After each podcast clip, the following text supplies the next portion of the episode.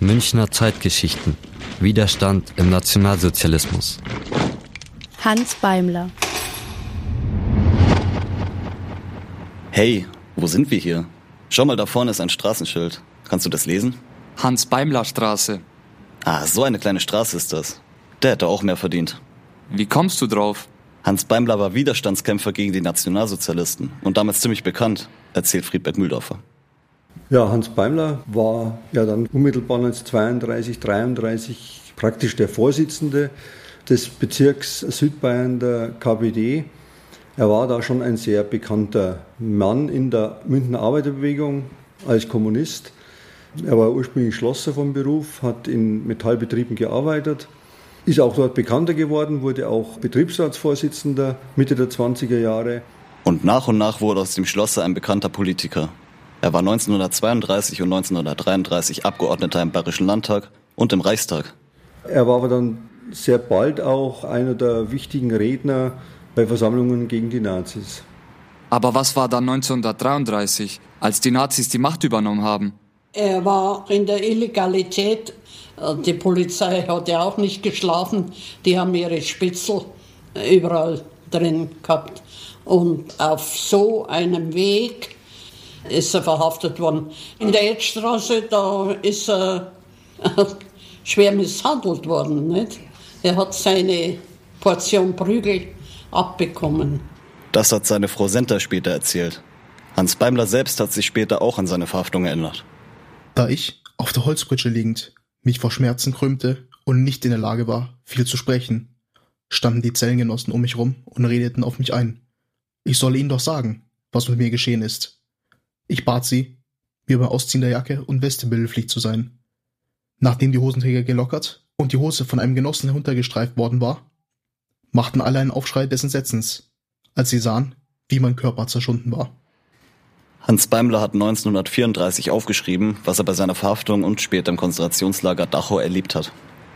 Wie konnte er das aufschreiben? Weil er schon zwei Wochen nach seiner Einlieferung aus dem KZ wieder fliehen konnte, erzählt Friedberg Mühldorfer. Der hat Hans Beimlers Buch im Mörderlager Dachau 2011 neu rausgebracht. Man weiß durch einen Hinweis von einem anderen Häftling, im Fritz Kirchner, dass er eine Zange und eine Feile hatte. Und mit diesen beiden Werkzeugen, er war ja auch Schlosser, konnte er diese Stäbe am Fenster lockern und auch den Holzverschlag, der davor angebracht war, aufhebeln und ist in dieser Nacht aus der Zelle raus und hat wohl diesen ersten Stacheldrahtzaun durchschneiden können und über den geladenen Zaun mit Hilfe eines Brettes fliehen können. Und als er draußen war? Stößt er auf das Fuhrwerk eines Bauern, dem er folgt und das er heimlich besteigt. So gelangt er bis zum Morgengrau nach Mosach an die Münchner Stadtgrenze. Die Bewacher in Dachau stellen das Lager auf den Kopf und fahnden mit Suchhunden nach ihm. Doch Beimler ist in München Fasanerie Nord bei Parteifreunden untergetaucht. Danach beherbergt ihn der Polizist Friedrich Meusle. Inzwischen suchen die Nationalsozialisten steckbrieflich nach ihm und setzen Kopfgeld auf ihn aus. Im Juni 1933 verlässt Beimler München. Und dann hat er alles aufgeschrieben? Ja, und zwar in Moskau. Das Buch ist erst auf Deutsch gedruckt worden. Später gab es aber noch eine hebräische, eine französische und eine spanische Fassung. Die Bedeutung von solchen Schriften war in der Zeit 1933 schon groß, weil natürlich eine ganze Reihe von ausländischen Zeitungen so einen unmittelbaren Erlebnisbericht verwerten konnten, weil natürlich ein Bedürfnis da war, Informationen zu bekommen über die Situation in Deutschland, was in den Lagern passiert. Die Nazis haben die Lager als Erziehungslager verharmlost. Dann war es natürlich gut, dass mal jemand berichtet hat, wie es wirklich zuging. Hans Beimler hat 1936 im Spanischen Bürgerkrieg auf Seiten der internationalen Brigaden gekämpft und ist am 1. Dezember bei Madrid gefallen. Ich habe aber noch nie etwas von ihm gehört. Er war im Westen eher unbekannt, anders in der DDR. Dort wurde er zum kommunistischen Helden aufgebaut. Mit Briefmarken, Sondermarken. Es wurden sehr viele Schulen, Straßen nach ihm benannt. Es fanden Wettspiele der Freien Deutschen Jugend, also der DDR-Jugendorganisation statt, unter dem Namen Hans Beimler.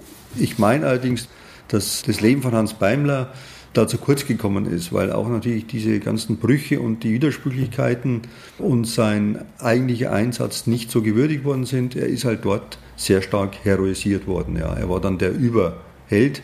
Es gibt einen vierteiligen Fernsehfilm über Hans Beimler in der DDR, der zeigt ihn als den glänzenden Helden schlechthin. In München hat man ihn eher vergessen. Nur einmal hat man ihn gewürdigt, als 2011 an seinem 75. Todestag sein Buch im Mörderlager Dachau nochmal neu erschienen ist. Klar, Alter. Der Mann ist echt interessant. Ich würde ihm wirklich eine größere Straße gönnen.